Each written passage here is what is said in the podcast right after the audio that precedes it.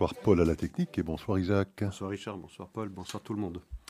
Alors Isaac, euh, on parlera bien évidemment euh, de la crise gouvernementale israélienne et des élections qui s'annoncent, je pense, début novembre. Premier. 1er novembre. Euh, donc vous ne ferez part de vos évaluations sur la chance ou pas de voir un gouvernement stable se former ou pas à la suite de ces élections. On restera dans la région, on parlera du deuxième forum du Negev, hein, qui a réuni donc les, les signataires des accords d'Abraham à Bahreïn.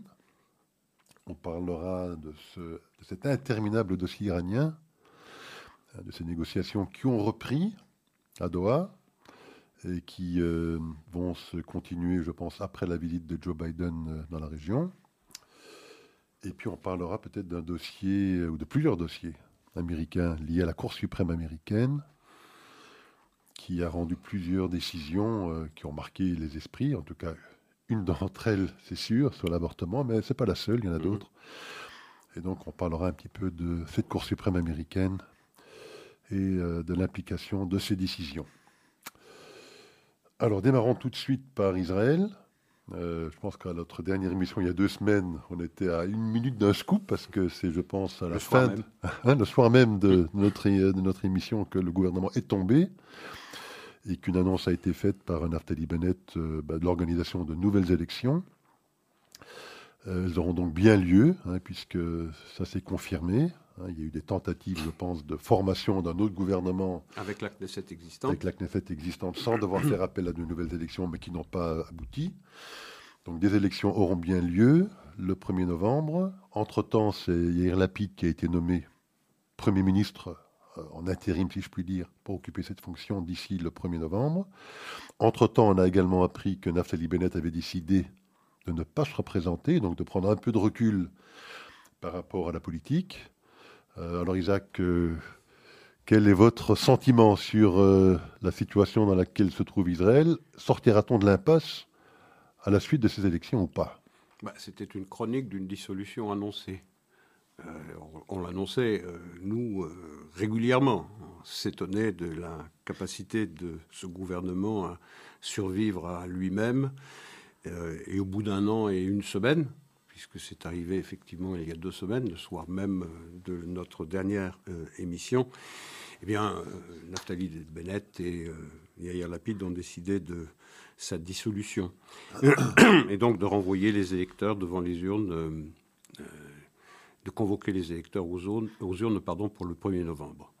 Comme il y a eu dissolution du fait d'un parti de droite de la coalition, Yamina en l'occurrence, dans le contrat de gouvernement entre euh, Lapide et Bennett, il était dit que si c'était un parti de droite qui provoquait la dissolution, eh bien, euh, Yair Lapide devenait Premier ministre.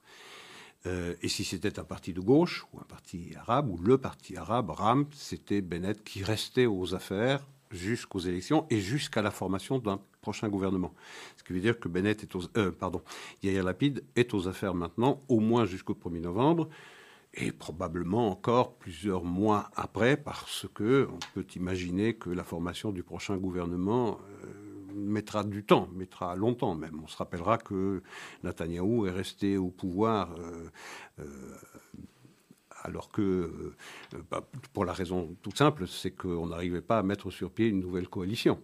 Et donc, tout le temps que ce, euh, nouveau gouvernement n'est pas formé, cette nouvelle coalition n'est pas euh, formée, eh bien, le Premier ministre faisant fonction reste au pouvoir. Donc, il est possible que hier Lapide soit Premier ministre d'Israël pour de longs mois, peut-être jusqu'à la fin de l'année, peut-être même jusqu'au printemps prochain parce que les sondages, si chaque parti court sous ces couleurs qu'on lui connaît jusqu'à présent, les sondages donnent 58 sièges pour euh, l'opposition, pour l'ex-opposition, et 54 pour l'ex-majorité, mais 6 euh, voix pour euh, le parti, la liste unie arabe, et 5 voix pour Yamina, dirigée désormais par euh, Ayelet Chaket. Dans les 54, hein Les 5 voix, c'est dans les 54. Non. Non Alors, ah, justement, euh, si euh, je répète, si les partis continuent de courir sous leur couleur, qu'il n'y a pas d'association, par exemple, entre Tikva Hadasha de Gideon Sarr et, euh, et Benjamin Gantz de Carole Lavanne, euh, s'il n'y a pas d'association, par exemple, entre le Meretz et, et, Avoda, si toutes les choses restent en l'état, si chacun court sous ses couleurs, eh bien, on aurait donc 58 contre 54, avec Yamina qui serait un faiseur de roi, et où? Ram. Je dis bien et ou RAM. 58 plus 5, ça fait 63, ce qui veut dire que euh, si toutes les choses restent en l'état, il y aurait possibilité, selon les derniers sondages, mais ceux-ci vont évoluer dans un sens et dans un autre, on a encore le temps de les commenter, ils vont, ils vont changer, euh, mais on pourrait avoir une coalition de droite euh, au pouvoir avec 63 sièges. S'il y a recomposition, c'est-à-dire s'il y a des alliances, euh, entre partis existants pour euh, ne pas risquer de ne pas être qualifié, de ne pas franchir le seuil d'éligibilité de 3,25%, c'est-à-dire 4 sièges au Parlement, alors là, euh, on est dans une situation de blocage, c'est-à-dire que ni l'ex-opposition ni l'ex-majorité n'atteint les, 61, n'atteint les 61 sièges. Ça veut dire quoi tout cela? Ça veut dire qu'on se retrouve dans une situation qu'on a déjà connue. Ça fait depuis 2019 maintenant que Israël vit dans cette espèce de crise politique euh, longue et chronique, euh, tant les positions sont, tranchées, tant les humeurs des citoyens israéliens semblent, semblent marquées et promis à se perpétuer. Donc ce qu'il faudrait évidemment, c'est que désormais les citoyens israéliens passent sur leur... Euh, leur singularité et votent pour, les grands partis, s'agglutinent autour de grands partis. Il y a deux grands partis aujourd'hui en Israël, c'est Likoud qui est crédité entre 34 et 36 sièges, et c'est euh, le parti de Yair Lapid qui lui est crédité entre 20 et 22 sièges. On aurait alors eh bien, la possibilité d'avoir soit un gouvernement euh, de centre et de gauche, soit un gouvernement euh, de droite. C'est la seule manière pour sortir de cette ornière politique, la seule manière d'avoir eh un gouvernement qui repose sur une majorité qualifiée, sur une majorité stable, qui permettrait à chacun des deux blocs, si c'est ainsi que, si c'est vers cela qu'on se dirige, eh bien d'inclure également le parti RAM. Le parti RAM qui euh, pourrait être inclus également dans une coalition de droite, à une condition, c'est que sa stabilité ne dépende pas des seules voix de RAM en imaginant, par exemple, avec l'adjonction dans le premier scénario que j'ai euh, évoqué tout à l'heure, avec Yamina, euh, le Likoud, sionisme religieux, UTJ et chasse, on arrive à, 63. On pourrait ajouter les 4 ou 5 voix de RAM, ça ferait 67, 68. Le gouvernement et sa stabilité ne dépendraient pas du euh, parti RAM. Et la voix de la communauté musulmane d'Israël serait entendue comme de juste au Parlement israélien. Alors c'est vrai parce que vous mentionniez le fait qu'il faudrait que le peuple israélien ou les citoyens israéliens votent euh, plutôt pour les grands utiles pour les grands partis. Il faudrait peut-être aussi peut-être euh, songer à modifier cette loi électorale où il ne faut que 3,25% je pense euh, de vote minimum pour effectivement franchir ce seuil et obtenir quatre députés. Si on l'augmentait un tant soit peu, peut-être comme en Allemagne où il faut avoir 5 il y aurait pas mal de partis, j'imagine, Déjà avec, 4, déjà avec 4%, ça veut dire 5, euh, euh, et peut-être même plus que 5 représentants, euh, vous aurez un certain nombre de partis qui ne seront plus représentés. à la trappe, et Bien sûr. leur voix se reporterait évidemment sur les grands partis. Exactement. Et donc on pourrait constituer... Mais c'est le contraire qu'on voit. C'est le constat qu'on voit. On voit les partis d'ailleurs qui sont menacés de ne pas franchir ce seuil d'éligibilité demander de revenir de 3,25 à 2% ce qui augmenterait encore l'émiettement, l'éclatement de la représentation politique euh, à la Knesset. Évidemment, ce serait la solution. On a beaucoup de mal également à comprendre les différences idéologiques qui existent entre le parti de Benny Gantz, de Gideon Sa'ar, de Lieberman, de, de Naftali Bennett. Bon, il y a des petites nuances, on est dans l'épaisseur du trait, on a quand même beaucoup, beaucoup de mal à comprendre ce qui euh, sépare ces, quatre parties. Il n'y a pas de différence idéologique, d'ailleurs ils le disent, euh, les responsables le disent eux-mêmes. Ce sont des différences, euh, ce sont des exclusions de personnes, d'une personne. encore une fois, la politique israélienne, elle est commandée par le rejet ou l'adhésion à une personnalité. C'est Benjamin Netanyahou. Non, mais il y a ça, mais pourquoi est-ce qu'on a besoin d'un Gideon Sarr avec un parti, d'un Benny Gantz avec un parti, d'un Lieberman avec un parti, d'un Naftali Bennett Enfin, Parce que chacun s'adresse à. Tous les quatre, effectivement, ont une détestation pour Benjamin Netanyahu, mais pourquoi est-ce qu'ils n'auraient pas au moins la capacité à se réunir entre eux? Je pense qu'il y a également des, jeux d'ego qui jouent entre ces personnages-là aussi. Bien sûr que ça joue, bien sûr que ça joue. Et puis ils ont des, euh, ils s'adressent à des électeurs ou à des niches d'électeurs qui sont particulières, qui sont euh, singulières. Bon, maintenant c'est surtout une question. Euh, la politique israélienne, elle est marquée par une polarisation qui tourne autour d'une personnalité. Encore une fois, cette coalition, elle est née de quoi? Elle n'est pas née euh, d'une glu idéologique qui permettait à Gédéon Sarr de cohabiter avec Mansour Abbas, euh, évidemment. La glu, c'était quoi? C'était le rejet d'une personnalité. C'était tout sauf Netanyahou. Eh bien, ce sera encore une fois tout sauf Netanyahou. C'est ça la question qui est, posée. Euh, et on l'évoquait il y a deux semaines de cela. Il y a donc deux solutions. Soit les citoyens israéliens se décident à voter utile et on aura alors une véritable majorité dans un sens ou dans l'autre. Peu importe, ici, il ne nous appartient pas de, dire laquelle nous, nous préférerions. Mais, euh, ou alors, il faudrait que Benjamin Netanyahou estime qu'il doit faire un pas côté, parce que tout le monde s'accorde à dire qu'il n'y a pas de différence idéologique suffisante pour empêcher un Israël Bethénou de Victor Lieberman, d'un euh, Tifar Hadasha de Gideon Sarr, un Benjamin euh, Gantz de, euh, de, Bleu et Blanc de s'allier avec le Likoud parce que idéologiquement ils sont d'accord sur l'essentiel. Même chose pour même chose pour Yamina. Donc c'est une question de personne. C'est une question de personne. Et tous ces gens qui ont fait sécession du Likoud, parce qu'ils étaient tous du Likoud, Avigdor Lieberman était du Likoud, J.D. Ansar était du Likoud, Bennett était du Likoud également. Ce sont des gens qui ont quitté le Likoud parce qu'ils ne pouvaient pas vivre, parce qu'ils ne pouvaient pas avoir d'avenir, pensait-il, euh, à l'ombre du grand chêne Netanyahou. Et donc...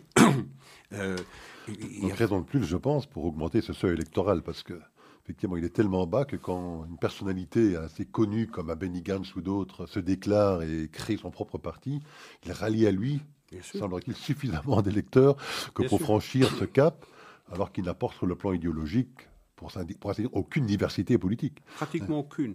Pratiquement aucune. Et on peut parfaitement imaginer une coalition où vous avez le Likoud et tous les partis que vous avez évoqués travailler ensemble parce qu'ils sont, sont d'accord sur l'essentiel, bien évidemment. Mais ils ne sont pas d'accord de travailler avec Benjamin Netanyahu, sur lequel pèse toujours cet inconnu. Euh, la question de savoir comment il va se sortir de son procès pour euh, corruption et. Euh, et abus, et abus de confiance. Voilà, c'est le mot que je cherchais. Alors, bon, s'il devait l'emporter, quand je dis il, Benjamin Netanyahu, ça paraît quand même le seigneur plus probable, en tout cas aujourd'hui, dans l'état actuel des sondages, que la coalition actuelle qui est en, sortie. Alors, il serait aussi obligé quand même de s'allier avec les, le parti religieux sioniste. Oui. Euh, est-ce que ça ne poserait pas ça aussi quand même euh, un problème? De l'autre côté, il y a eu RAM, ça a posé pas mal de problèmes, mais là, on est quand même avec un parti euh, avec des positions vraiment d'extrême droite pour le coup. Est-ce que ça poserait un problème Je ne sais pas. Je, sais pas comment on peut qualifier le parti sionisme religieux ou si c'est un parti d'extrême droite aujourd'hui. On est très facilement d'extrême droite en tout cas, ce serait un mauvais procès de faire à Ben Gvir euh, d'être euh, d'extrême droite euh, par ceux-là même qui sont des extrémistes de gauche. donc, je veux dire, c'est un, un anathème qu'on se lance à la figure très très facilement pour disqualifier un adversaire. Je note une chose, quoi que l'on pense de Benvir et de sionisme religieux, eh bien, il a une audience euh, croissante dans la société civile israélienne, puisqu'on le crédite désormais d'une dizaine de sièges. C'est considérable. Ça veut dire qu'il y a dans la société euh, israélienne eh bien, une partie euh, significative de la population qui refuse tout compromis et qui a des idées extrêmement arrêtées, que certains qualifient d'extrême droite. En tout cas, extrêmement arrêtées, Isaac. Oui, Le mot extrême, je pense, c'est quand même approprié dans le cadre de ce parti. Je... Je suis d'accord. Si, maintenant je dois dire ce que personnellement je pense, mais on n'est pas là pour ça. Euh, je, je, note simplement que ce qualificatif, il est volontiers jeté à la figure de quelqu'un qui se trouve à la droite de la droite, mais que, et ce n'est pas le cas seulement en Israël, on l'a vu en France, mais qu'on a une extraordinaire complaisance pour euh, l'extrémisme symétrique. Euh, à l'autre bout euh, du paysage politique israélien. C'est-à-dire qu'on a beaucoup plus de réticence à qualifier le Meretz d'un parti d'extrême gauche que l'on en a, par exemple, pour qualifier Ben Gvir et son parti de parti d'extrême droite. Encore une fois, ce sont les électeurs israéliens qui vont décider. Euh, il est évident qu'une coalition où on comprendrait, euh, où on aurait euh, une association, et c'est plus que probable, c'est même certain, s'il y a un gouvernement de droite, il y aura Benvir avec sionisme religieux dans la coalition de droite. Ça paraît, ça paraît évident. Alors, passons au second thème, hein, ce deuxième forum du Negev, qui regroupe les, les signataires des accords d'Abraham. Donc rappelons le Bahreïn, les Émirats arabes, le Maroc, le Soudan et Israël. Donc il y a eu lieu, je pense, il y a peu de temps au Bahreïn. Oui, après avoir eu lieu euh, à Sdeboker. Tout à fait. Au mois de mars, si mes souvenirs sont bons. Avec la présence, je pense, de Blinken, hein, si je me souviens bien, qui avait d'ailleurs suscité certaines polémiques, mais bon. Euh, donc, euh, le deuxième forum a eu lieu. On sait que dans peu de temps, Joe Biden se rendra dans la région bien évidemment en Israël. Il ira évidemment rendre visite euh, à Mahmoud Abbas, je pense euh, à Ramallah, mais surtout, il ira rendre visite aussi à MBS, hein, Mohamed Ben Sultan, Ben Salman, excusez-moi, le prince héritier euh, d'Arabie Saoudite. certains espèrent que cette visite est peut-être annonciatrice, hein, dans le cadre effectivement de, de ces accords d'Abraham, peut-être d'annonces qui seraient euh, effectuées dans le cadre de cette visite, peut-être euh, de celle de l'Arabie saoudite. Alors Isaac, euh, quel est votre point de vue sur le sujet? Doit-on caresser cet espoir ou pas? Oui, on peut caresser, on doit caresser l'espoir qu'un jour, effectivement, l'Arabie saoudite adhérera aux accords d'Abraham. Ça paraît une logique inéluctable. Ça paraît inéluctable. Maintenant, est-ce que ça va arriver à brève échéance? Je ne le crois pas. On l'a déjà dit souvent, il y a encore le roi Salman qui est au pouvoir, et tout le temps qu'il est au pouvoir, et euh, le roi Salman, lui, pense qu'il ne peut pas y avoir de normalisation des relations avec Israël tout le temps qu'il n'y a pas de solution à la question palestinienne. Tout le temps qu'il est là, euh, il est peu probable que le prince héritier euh, MBS aille dans une direction opposée, même si, même si cette normalisation, elle existe de facto, officieusement, en coulisses. Les Israéliens et les Saoudiens, par exemple, ont participé à une réunion au mois de mars à Sharm el-Sheikh où il y avait les grands chefs militaires d'Arabie saoudite et d'Israël en même temps, et du Qatar, et, de, des, Émirats arabes unis, et de l'Égypte et de la Jordanie. Donc ça, c'est une avancée considérable. Vous imaginez le chef d'état-major israélien à côté du chef d'état-major saoudien. C'est arrivé. Je qu'il parle d'une alliance aérienne dans la région. Oui, une alliance aérienne. Bon, petit à petit, bon, une sorte d'OTAN euh, moyen-orientale. Bon, euh, évidemment, tout le monde y va de son démenti, mais il n'en reste pas moins qu'on travaille à l'élaboration, à la mise sur pied de quelque chose qui ressemblerait à une alliance, en tout cas de facto, entre toutes les puissances sunnites qui craignent l'aventurisme iranien et, et Israël. L'agenda politique de cette normalisation, cet agenda, il est dicté par une menace qui est vécue de façon commune, c'est la menace euh, iranienne. Ça commande un rapprochement. Mais ce serait réducteur de penser que ce rapprochement et cette normalisation seraient l'enfant naturel de cette seule crainte commune. Ça n'est pas que cela, il n'y a pas que cela. Il y a aussi dans l'esprit de tous ces États arabes sunnites qui se rapprochent, euh, petit à petit, et pour certains rapidement, euh, d'Israël, il y a euh, la conscience qu'Israël est là pour toujours, qu'Israël ne va pas euh, disparaître, mais ça, ce serait encore une raison négative, mais c'est surtout de penser qu'Israël est un élément qui leur permettra d'accélérer leur développement, d'accélérer leurs réformes, d'accélérer leur changement et l'intégration de leur société, de leur économie dans l'économie mondiale.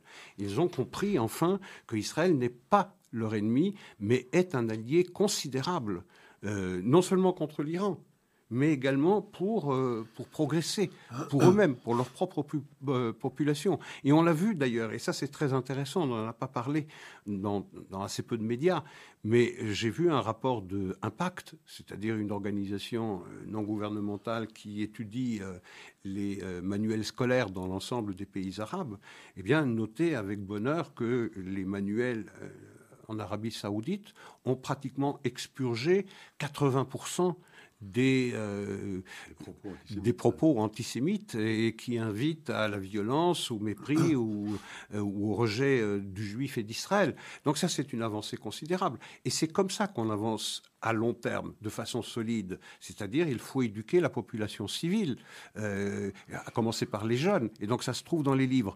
Or, cela, ça, c'est une avancée qui est mise en œuvre par MBS.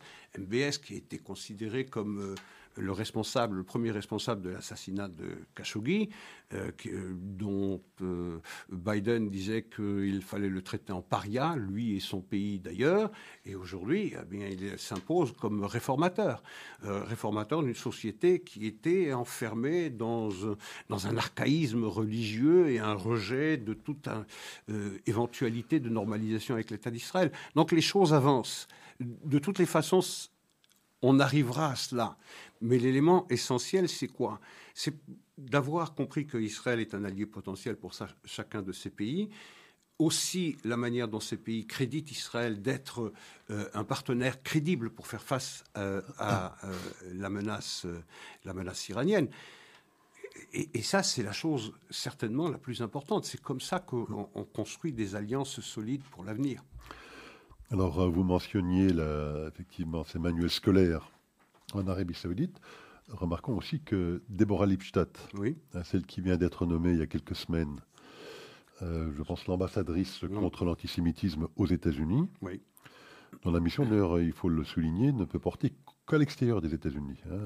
Son rôle ne, se, limite à l'extérieur des États-Unis. Enfin, a été invité par NBS à se rendre aux États-Unis, à se rendre en Arabie Saoudite avant la visite de Biden, précisément pour parler de ces problèmes d'antisémitisme dans le monde musulman. Donc c'est quand même très symbolique parce que c'est vrai que l'Arabie Saoudite est le, cœur, si je puis dire, de l'Oumma musulmane et qu'elle a un rôle très important à jouer, non seulement dans ses propres manuels scolaires, mais j'imagine euh, dans les manuels scolaires de beaucoup d'autres pays musulmans du monde. Donc il y, a ça qui est en train de se produire. Il y a, je pense, une délégation de, très haut responsable du judaïsme américain qui, s'est également rendu en Arabie saoudite pour rencontrer MBS et avoir des discussions, j'imagine aussi, euh, sur les mêmes thèmes.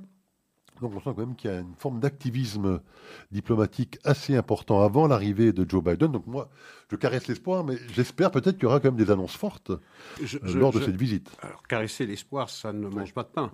Moi aussi, je... Je, parie peut-être qu'il y aura quelque chose de fort. Euh, j'en serais très étonné.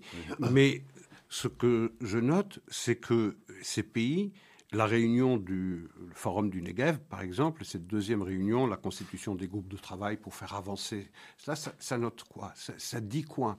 Ça dit qu'on peut avancer dans cette normalisation en faisant l'impasse sur la solution de la question palestinienne.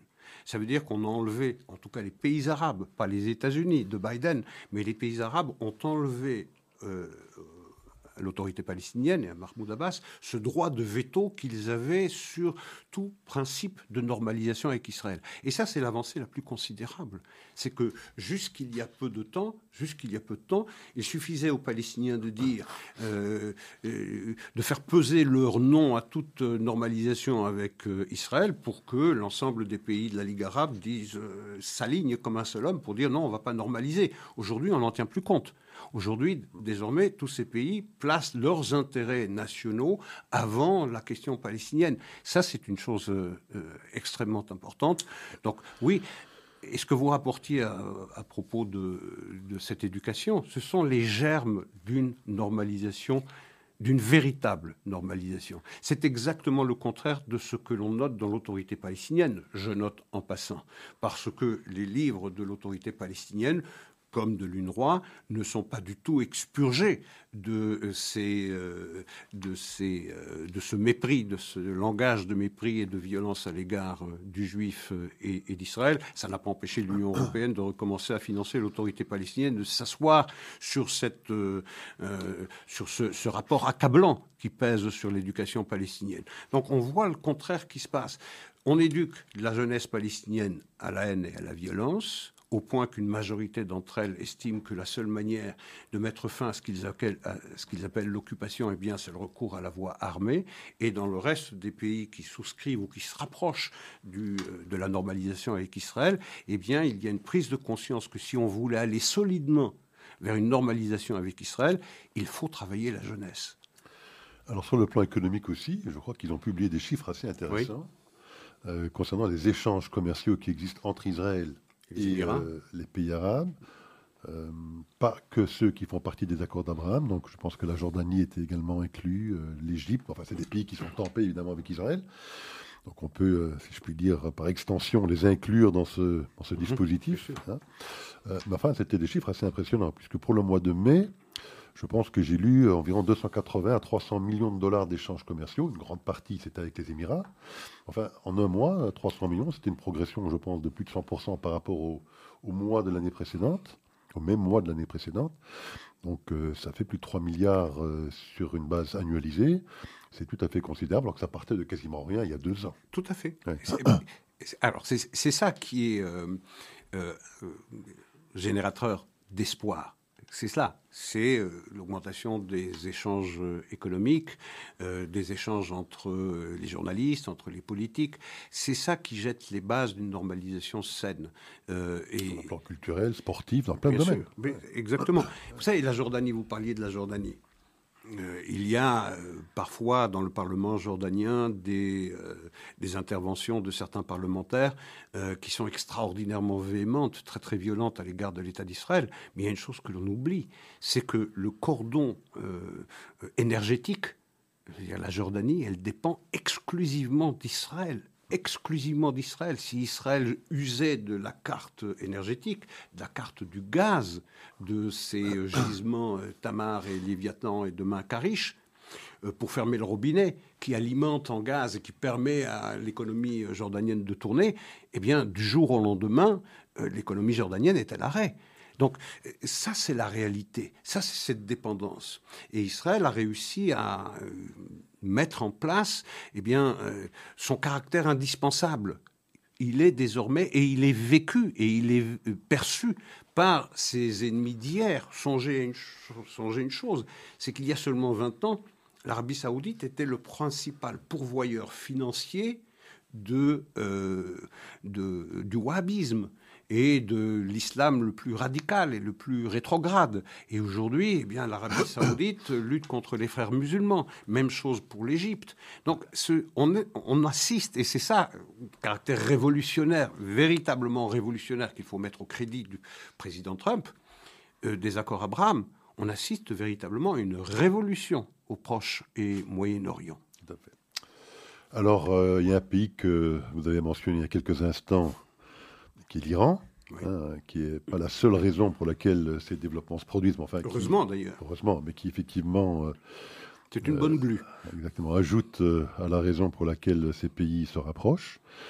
Donc, on sait que depuis l'arrivée de Joe Biden, que les Américains avaient pour objectif de revenir dans ce fameux accord, hein, le GCPOA, hein, cet accord nucléaire, qui avait été signé en 2015, qu'avait quitté Donald Trump en 2018 pour réimposer des sanctions euh, très dures sur l'économie iranienne. Euh, Joe Biden donc euh, a entamé ces négociations il y a plus d'un an maintenant. Elles ont piétiné. Un an et demi presque. Un an et demi. Elles piétinent depuis cette époque-là. Depuis trois mois, je pense qu'ils ne s'étaient même plus rencontrés. Quand ils les rencontrés, c'est indirectement, puisque les Iraniens refusent de les rencontrer en direct, les Américains, donc ils sont obligés de négocier par les Russes intermédiaires. Vous imaginez qu'ils dictent l'agenda. Hein. Exactement. Mais bon, après deux, trois mois de, de bouderie, si je puis dire, des deux camps. Euh, ces négociations ont repris à Doha. Euh, elles avaient d'habitude pour siège la ville de Vienne auparavant. Bon, ils ont déplacé ça à Doha. Après la visite de Qatar, après la visite euh, Borrell à Téhéran. À Téhéran. Euh, bon, semblerait-il que cette première renégociation, reprise des négociations, n'a pas abouti à grand-chose.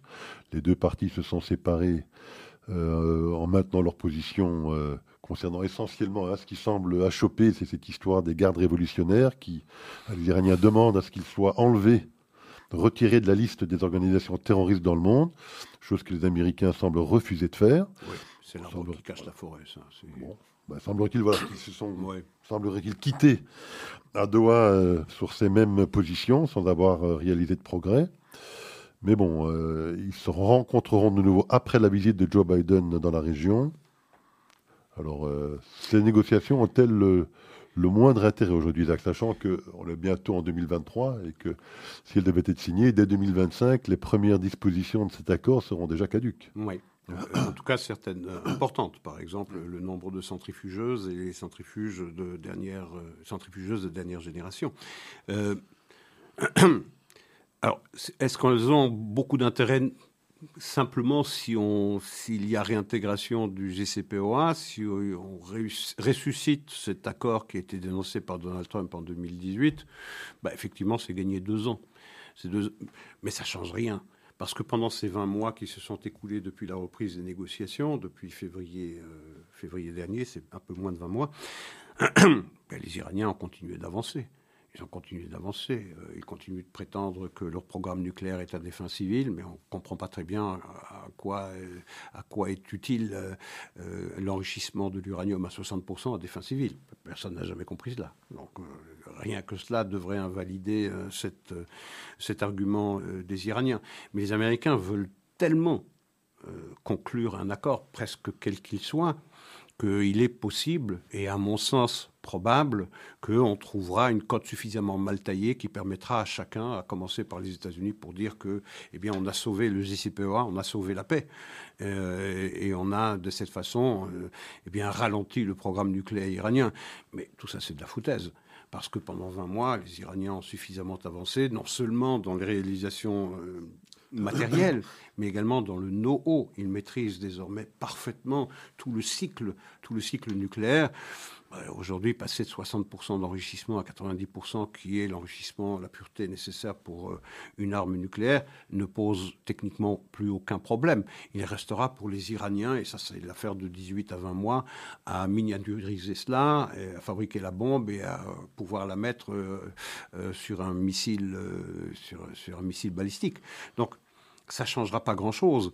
Euh, ensuite, les Américains ont déjà permis aux Iraniens de telles, euh, euh, de telles libéralités financières, puisque désormais ils peuvent exporter leurs leurs produits énergétiques à la Chine sans être pénalisés, ce qui veut dire qu'il y a des milliards de dollars qui tous les mois tombent dans les coffres iraniens et qui permet au régime de, de survivre et de se réinventer tous les jours. Et les Américains qui disent avoir focaliser leur intérêt stratégique sur la Chine, bien, ne se soucient même pas de pénaliser les Chinois, euh, d'acheter aux Iraniens. Donc on voit bien que tout ça, c'est un marché de dupes.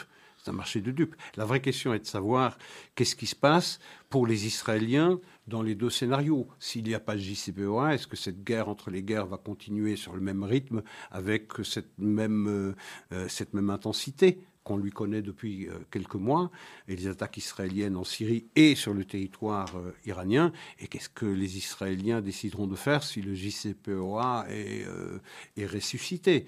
Est-ce qu'ils continueront cette, cette guerre ou bien on renvoie tout à dans deux ans? Lorsque, parce que c'est en fait, ce qu'on est en train de faire, ce que les Européens et les Américains sont en train de faire, c'est de sauver euh, deux ans de JCPOA et puis euh, ce sera aux prochains politiques de décider du sort du programme nucléaire iranien. C'est de renvoyer à dans deux ans ce qu'il faudrait résoudre dès aujourd'hui. Tout à fait.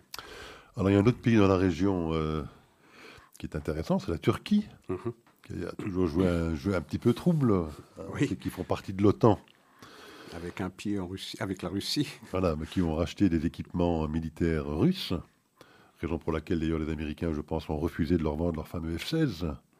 Ou F-35, je ne sais plus. non, de participer au programme F-35 et de leur vendre des F-16 ou F-18. Euh, ils ont également bloqué euh, l'entrée. Oui. Euh, enfin, ils ont, ils ont arrêté de bloquer. Mais enfin, ils avaient bloqué l'entrée de la Finlande Et de la Suède. Dans l'OTAN, hein, qui avaient donc manifesté leur volonté d'y rentrer suite à l'agression russe en Ukraine. Bon, les Turcs euh, semblent rentrer dans le rang, hein, puisqu'ils ont annoncé, hein, il y a eu la réunion de l'OTAN à Madrid la semaine dernière, Joe Biden s'y est déplacé, et dans le cadre de cette réunion, les Turcs ont annoncé qu'ils levaient, si je puis dire, leurs objections, euh, mais on n'a pas très bien compris ce qu'ils avaient obtenu en échange. Ils ont sûrement dû monnayer cet accord euh, en monnaie euh, trébuchante, Isaac. oui, peut-être la réintégration de la Turquie dans ce programme F-35, peut-être euh, bien l'accord des États-Unis de leur vendre ces fameux F-16 ou F-18, et puis l'accord, enfin l'engagement qui a été pris par les Suédois comme les Finlandais de lutter contre le terrorisme kurde, le terrorisme kurde et le PKK, c'est-à-dire d'extrader d'extrader, c'est-à-dire de promettre à la mort eh bien, les responsables du PKK qui se trouvent euh, pour l'instant en Finlande et en Suède, c'est-à-dire les condamnés littéralement, littéralement à mort. c'est certain que les Turcs auront monnayé ça au prix fort. Maintenant, cette affaire n'est pas encore terminée parce qu'elle doit être validée, cette décision, par les 30 pays. Par les 30 parlements. Donc, ça veut dire que Erdogan se réserve encore de faire pression sur son Parlement pour qu'il accepte ou qu'il n'accepte pas d'entériner cet accord. Bon, je pense qu'on a fait un bon passage des différents pays du Moyen-Orient. Alors parlons un petit peu des États-Unis. Parce qu'aux États-Unis, la Cour suprême euh, s'est fait remarquer ces dernières semaines par quelques prises de décision euh, qui n'ont laissé, en tout cas, personne très indifférent. Euh, il y en a eu quatre, en tout cas. Une qui devra être prise bientôt, mais mentionnons vite les quatre qui ont été prises. Et puis, bon, je ne sais pas si on pourra toutes les aborder dans le détail. Enfin, une, en tout cas, sur le contrôle des armes. Euh, donc, elles ont finalement, la Cour suprême a décidé que le, citoyen américain avait le droit de porter en public que des armes. Chez lui et dehors. Chez lui et dehors, donc en public, tout à, fait. Il y avait la décision, évidemment, sur l'avortement. On y reviendra peut-être euh, un peu plus dans le détail. Il y en a une autre qui a, euh, en tout cas, moins fait parler d'elle ici en Europe, c'est celle concernant EPA. L'EPA, c'est l'Environmental Protection Agency, pour l'environnement. Ça a été intéressant, donc je pense qu'on devrait peut-être euh, s'y consacrer un petit peu. Et la quatrième, ça concerne, je pense, cette fameuse loi d'immigration qu'avait mise en place euh, Donald Trump également, celle qui consistait à dire, eh bien, euh, les demandeurs d'asile doivent faire cette demande depuis le pays d'origine, le Mexique, avant de pouvoir rentrer aux États-Unis, alors que Biden a inversé cette décision une des premières décisions qu'il avait prises d'ailleurs, permettant donc à ces euh, demandeurs d'asile de rentrer aux États-Unis, de faire leur demande d'asile depuis les États-Unis, et puis, pour une grande majorité d'entre eux, disparaître dans, la, nature. alors cette euh, demande-là, euh, cette inversion a été acceptée par la Cour suprême, mais dans les trois autres cas, la Cour suprême s'est prononcée, je pense, à chaque fois en défiant le gouvernement américain. Oui, alors commençons par le contrôle des armes, puisque c'est par ça que vous avez commencé. Effectivement, euh, la Cour suprême a réaffirmé euh, l'étendue de, du deuxième amendement, c'est-à-dire le droit pour les citoyens américains de porter une arme. Alors ce droit a été reconnu euh, à l'intérieur, dans le domicile des citoyens américains, mais pas à l'extérieur, pour certains États comme New York par exemple.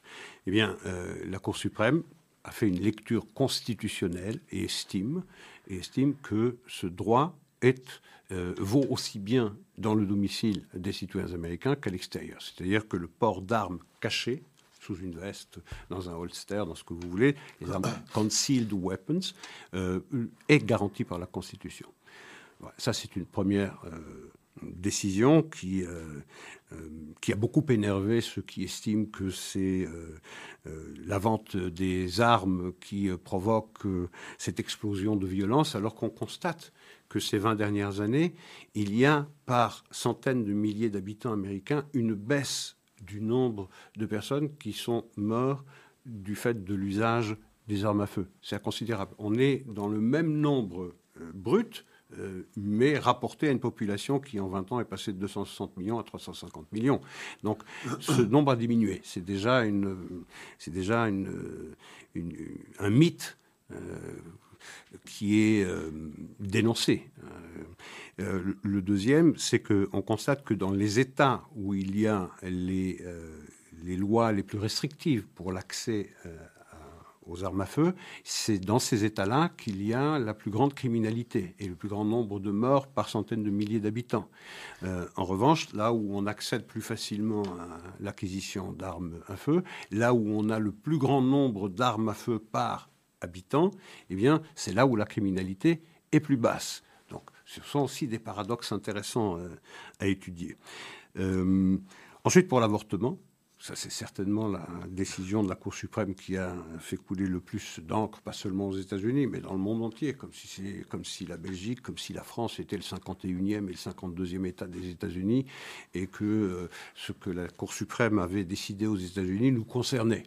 On a même entendu des sottises telles que euh, des hommes et des femmes politiques qui sont montés au créneau pour demander la constitutionnalité de ce droit à, l'avortement, alors que ce droit a été reconnu par les parlements respectifs de nos pays. Donc c'est un droit qui n'est pas contesté et il ne viendrait à l'esprit de personne dans nos sociétés, en tout cas je parle pour la Belgique, je parle pour la France, de, euh, de remettre en cause ce droit à l'avortement. Donc cette espèce d'américanisation de ce débat typiquement euh, états-unien n'avait strictement aucun sens. Euh, et on a vu des gens aller manifester devant l'ambassade des États-Unis contre la décision prise par euh, la Cour suprême. Ça ne nous concerne pas. Ça ne nous concerne pas. de quoi s'agit-il exactement dans cette décision prise par la Cour suprême? Il ne s'agit pas d'une révocation, d'une révocation du droit à l'avortement. Il ne s'agit pas de dire que l'avortement est condamné, qu'on ne peut plus le pratiquer. La Cour suprême s'est bornée à une analyse constitutionnel. Que dit la Constitution à propos de ce droit à l'avortement? Eh bien, ce n'est pas un droit qui est couvert par la Constitution. Ça ne veut pas dire que ce droit n'existe pas, mais ça n'est pas, à la, pas à la Cour suprême de décider si oui ou non ce droit doit être garanti. C'est-à-dire que la Cour suprême américaine a renvoyé cette décision à chacun des États. Maintenant, si le législateur, c'est-à-dire si le Congrès veut codifier une loi fédéralisant le droit à l'avortement, eh bien, le législateur n'a qu'à le faire. Or, il ne le fait pas pour une raison très simple, c'est parce qu'ils savent, les tenants d'une euh, d'une loi qui codifierait le droit à l'avortement n'ont pas les chiffres au, Sénat pour, euh, pour faire passer cette, cette loi. Et donc, ce que la Cour suprême a décidé, c'est chaque État décide. C'est-à-dire, eh bien, le retour, ben, c'est une décision on ne peut plus démocratique, puisqu'elle rend à chaque État et donc à chaque électeur le soin de décider si oui ou non, dans son État, là où on vit, eh si l'avortement doit être autorisé, s'il est autorisé, s'il a des limites, ou bien s'il est autorisé sans limite aucune. Euh, je note une chose, c'est que 72% des avortements ont lieu dans des États qui n'entendent pas modifier le statu quo qui prévoit actuellement, alors que 10% des avortements aux États-Unis ont lieu dans les États qui entendent l'interdire. Donc ça remet les choses en perspective. Il ne s'agit pas du tout d'une remise en question du droit à l'avortement aux États-Unis. Il s'agit simplement de remettre cette question dans les mains des électeurs, c'est-à-dire une décision démocratique tout à fait. Et euh, la, troisième décision qu'ils ont prise concernant donc cette agence de protection pour l'environnement, elle est tout aussi intéressante parce que euh, finalement, ces juges, qu'est-ce qu'ils ont décidé? À la fois dans le cadre de cette loi pour l'avortement et euh, celle qui concerne effectivement le jugement qu'ils ont rendu pour, pour l'IPA, elle consiste à dire qu'effectivement, il y a une séparation des pouvoirs dans un État démocratique. Il y a un législateur qui doit faire la loi, et puis il y a une branche judiciaire qui doit dire et interpréter la loi. Euh, or, dans le cas de Roe versus Wade, donc cette fameuse euh, cette décision de la Cour euh, de suprême de justice américaine de 73, c'est clairement une situation où la Cour suprême a fait la loi. Elle est allée lire dans la Constitution américaine ce qui ne s'y trouvait absolument, absolument pas.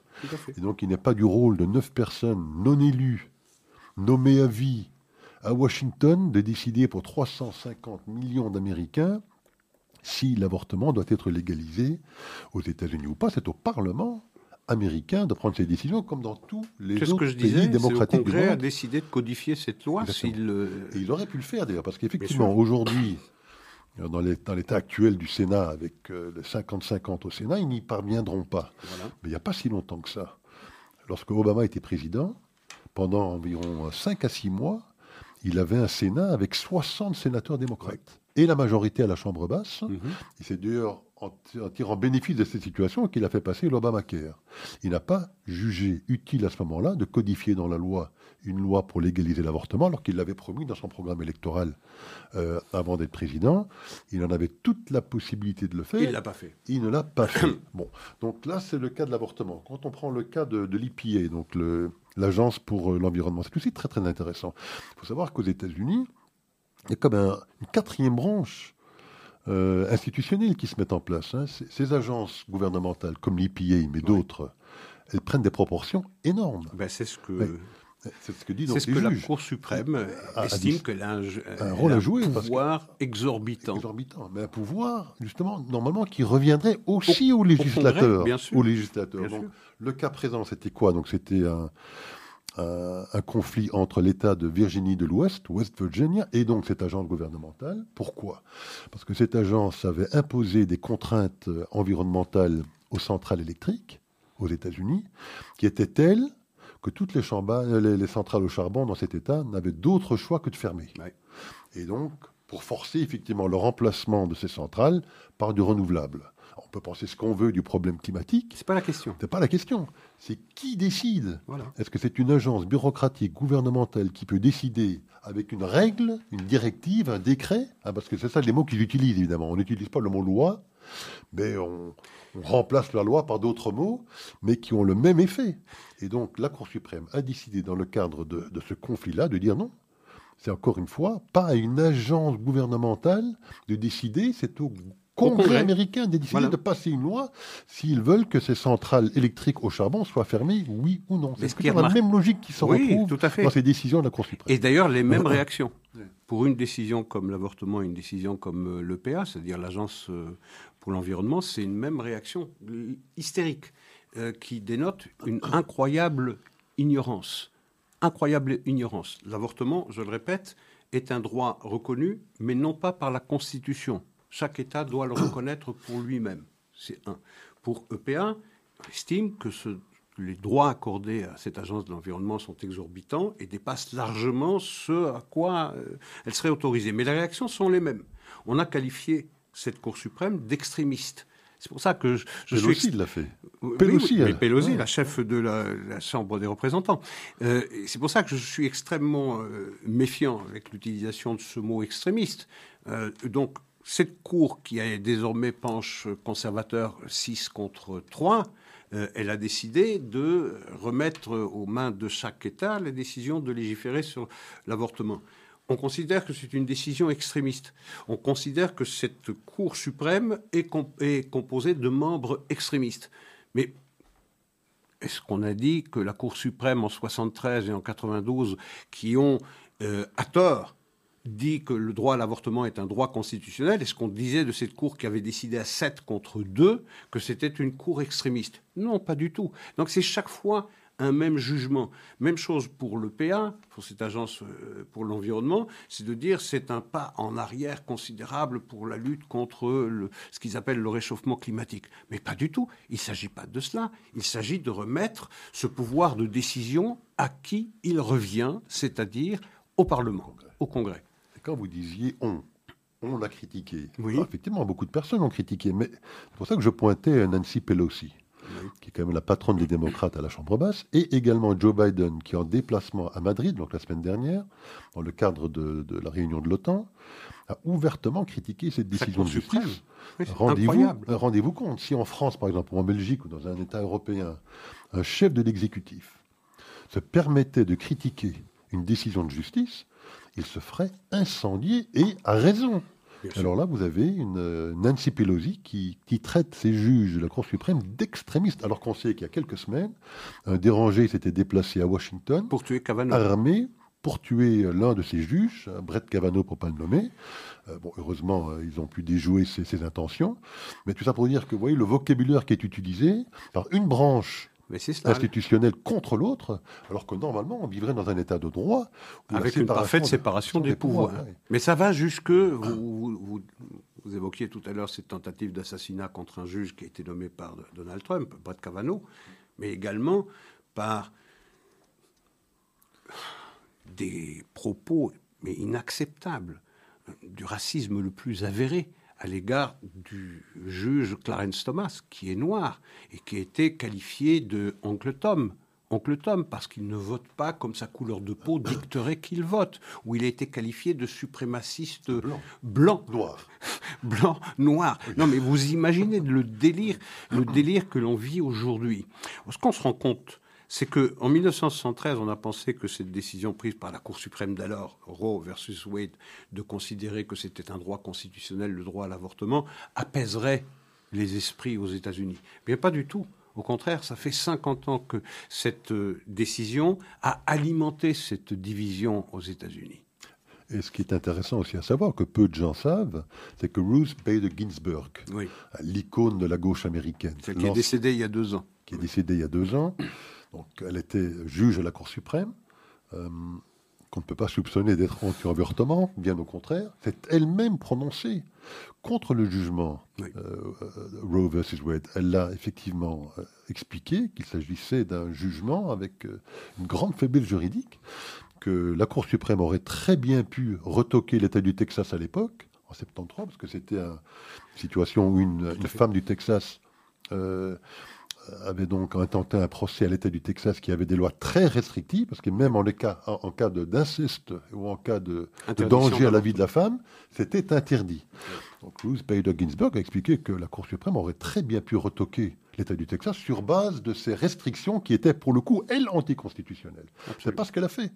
Elle a décidé de se saisir de ce dossier pour légaliser la totalité de, enfin, légaliser l'avortement dans la totalité du territoire américain, et elle-même a dénoncé cette décision euh, parce qu'elle faisait preuve d'une rigueur juridique que malheureusement semble oublier beaucoup de personnes aujourd'hui. Tout à fait. Donc, je trouve que c'est une décision de bon sens. Encore une fois, c'est un droit, bien évidemment. Euh, enfin, c'est pas à nous en juger d'ailleurs, euh, mais ce n'est pas un droit qui est couvert par la Constitution. C'est tout ce que dit cette décision prise par la Cour suprême, et ça n'est que cela qu'elle dit. Isaac, il ne reste pas beaucoup de temps. Euh, alors peut-être parler du procès en France. Abdeslam. Abdeslam, je sais que il vous tient à cœur, donc vous avez peut-être quelques commentaires à faire sur ce point. Oui, d'abord, je salue la décision prise par euh, les juges. Euh, la condamnation à perpétuité, c'est une peine incompressible. C'est-à-dire qu'il ne pourra pas être libéré, quel que soit son comportement, s'il se comporte bien en, prison. Ce que je regrette, euh, ce que je regrette, c'est qu'on n'a pas fait suffisamment de pédagogie autour de ce procès. C'est-à-dire, euh, c'est bien sur un plan purement juridique. Je pense que le rendu du jugement est équilibré. Il a tenu compte euh, des responsabilités des uns et des autres à leur juste mesure, même si je regrette que certains qui étaient des petites mains aient été insuffisamment condamnés. Mais soit. Euh, je pense qu'on n'a pas fait suffisamment de pédagogie sur la singularité du crime qui a été commis et auquel a participé ou contribué Salah Abdeslam. C'est un, crime tout à fait singulier et on n'a pas assez parlé. Bon, c'est vrai qu'il y avait la forêt de la guerre d'Ukraine, il y avait le Covid, euh, il y avait le pouvoir d'achat, tous ces problèmes-là ont, ont masqué la portée qu'aurait dû avoir sur un plan pédagogique ce jugement, c'est-à-dire la prise de conscience par la société civile du danger auquel elle fait face euh, incarnée par le terrorisme islamique et par l'idéologie qu'elle porte.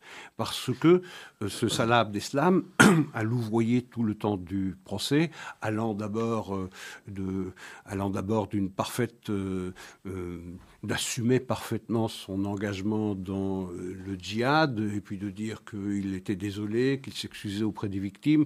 Heureusement, on n'a pas acheté ce genre de, de, de mensonges, mais faire de la pédagogie, euh, faire comprendre que cette menace, malgré cette guerre d'Ukraine, malgré le pouvoir d'achat, malgré le Covid qui euh, menace de revenir, euh, malgré tous les problèmes qui assaillent la vie quotidienne des, citoyens européens, eh bien, en arrière-fond, il y a ce danger qui n'a pas disparu qui est incarné par cette figure de Salah Abdeslam.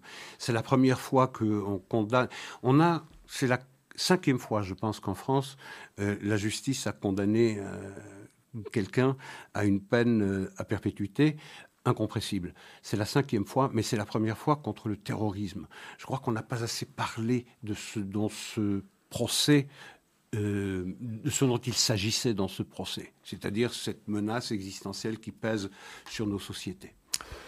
Alors, moi, j'ai un petit satisfait à donner à, à ce dossier Ben Jerry.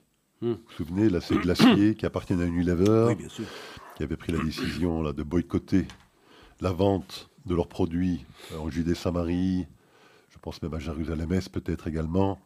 Dans les quartiers orientaux de Jérusalem. Euh, tout à fait. Bon, ben, Unilever a dû, euh, si je puis dire, baisser les bras, la rendre âme dans ce dossier, puisqu'ils ont maintenant annoncé qu'ils s'étaient euh, rétractés et que ce, boycott allait être maintenant, si j'ai bien compris, abandonné, Isaac. Oui, alors je, suis moins enthousiaste que vous parce que c'est euh, euh, parce que ces produits ne seront pas commercialisés sous le nom Ben Jerry. Euh, c'est un peu comme, euh, vous vous rappelez l'histoire de Magen David Adom, d'être euh, inclus dans le croissant rouge et dans la croix rouge. Il est admis à partir du moment où il doit renoncer à son symbole de l'étoile de David et on l'a remplacé par un losange rouge par un losange rouge. C'est aussi une victoire un peu à la Pyrrhus, cette affaire-là. Une vraie victoire aurait consisté à, eh bien, a consacré le droit à la vente des produits Ben Jerry sous le nom de Ben Jerry dans euh, les territoires euh, disputés de euh, Judée-Samarie. Ne gâchons pas totalement notre plaisir. Il y a eu un activisme quand même assez oui, oui, oui, rigoureux contre Unilever. et Unilever a quand même dû, en tout cas, faire preuve d'un certain compromis pour Ça sauver reste la face. pour moi quelque chose qui relève d'une décision un peu pilatesque.